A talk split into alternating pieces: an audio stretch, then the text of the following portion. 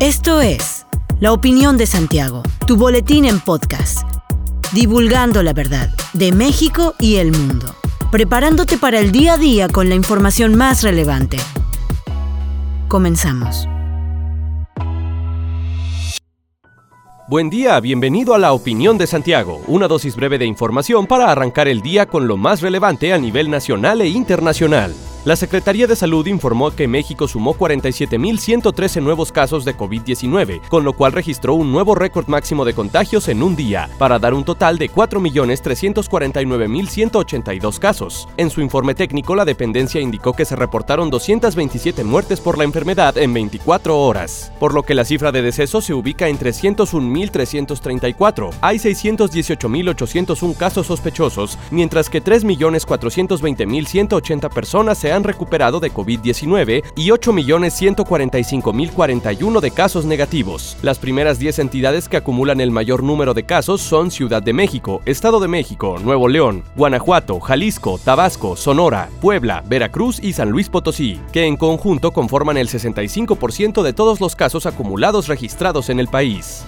Un tsunami provocado por la erupción submarina del volcán Hunga Tonga Hunga Ha'apai generó graves daños materiales en el reino polinésico de Tonga la tarde del sábado, así como la declaración de alertas de tsunamis y fuertes oleajes en Estados Unidos, Chile, Ecuador y México, sin que se reportaran víctimas. Miles de personas huyeron hacia las alturas. La erupción duró 8 minutos y fue tan fuerte que se escuchó como un trueno lejano en las islas Fiji, a más de 800 kilómetros de distancia, dijeron funcionarios en Suba. La costa norte de Chile fue impactada por un tsunami con olas de casi 2 metros en la zona norte. En Iquique y Atacama se produjeron inundaciones leves, informó el Servicio Hidrográfico y Oceanográfico de la Armada de Chile. Las autoridades chilenas ordenaron la evacuación de las costas en 14 de las 16 regiones de Chile. La Agencia Meteorológica de Japón emitió una alerta por tsunami para las islas de Amami y Tokara, así como en la prefectura de Iwate, en el sur del país. La ceniza expulsada por el volcán alcanzó los 20 kilómetros de altura y la explosión claramente visible desde el espacio fue acompañada de un sismo de magnitud preliminar de 4.0, según datos del Servicio Geológico de Estados Unidos. En Acapulco Guerrero, la Secretaría de Protección Civil también advirtió que después de la erupción del volcán en Tonga, habrá variaciones en el nivel del mar, por lo que activaron el monitoreo del mismo.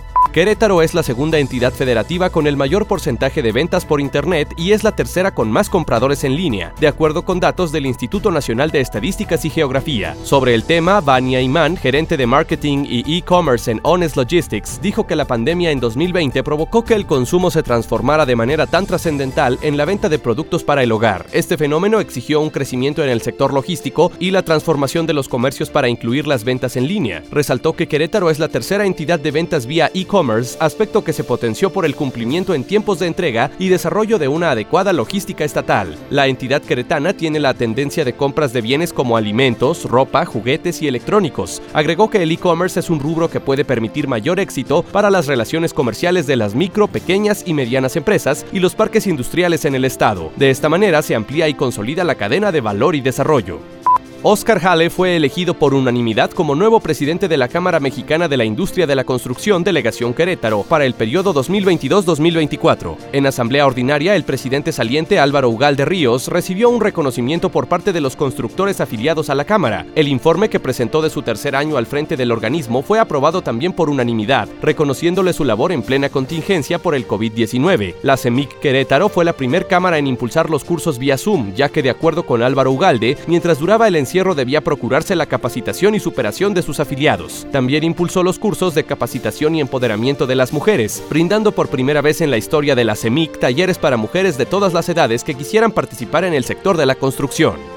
El gobernador de Querétaro, Mauricio Curi, afirmó que la seguridad laboral es una de las principales ventajas competitivas de la entidad, por lo que llamó a las y los queretanos a trabajar juntos para llevar a Querétaro al siguiente nivel. Al tomar protesta al Consejo Directivo de la Asociación de Ejecutivos de Relaciones Industriales 2022-2023, el mandatario aseguró que su administración trabaja para responder a las necesidades de todos los queretanos. AERI agrupa más de 190 socios activos de nivel nacional e internacional, los cuales representan a más de 95 mil colaboradores de los sectores automovilísticos automotriz, manufactura, aeronáutica, alimentos, educación y servicios. El consejo quedó integrado por la presidenta Patricia Cervantes Sánchez, la vicepresidenta Rebeca Parra Aureoles, la tesorera Maite Domínguez García, el subtesorero José Tostado Cires, el secretario Ernesto Escalona Guzmán, la subsecretaria Susana Andrade, los vocales Luis Luján Sauri, Lilia Orozco Pacheco, Raúl Pérez de Celis, Jesús Alberto López Franco y como vocal honorario Marco Espinosa González. Hasta aquí la información de hoy. Regresa mañana para otra pequeña dosis con las noticias más importantes. Mantente bien informado con la opinión de Santiago. Encuéntranos en Facebook, Instagram y TikTok como arroba la opinión de Santiago. Hasta la próxima. La opinión de Santiago. Comprometidos con la verdad.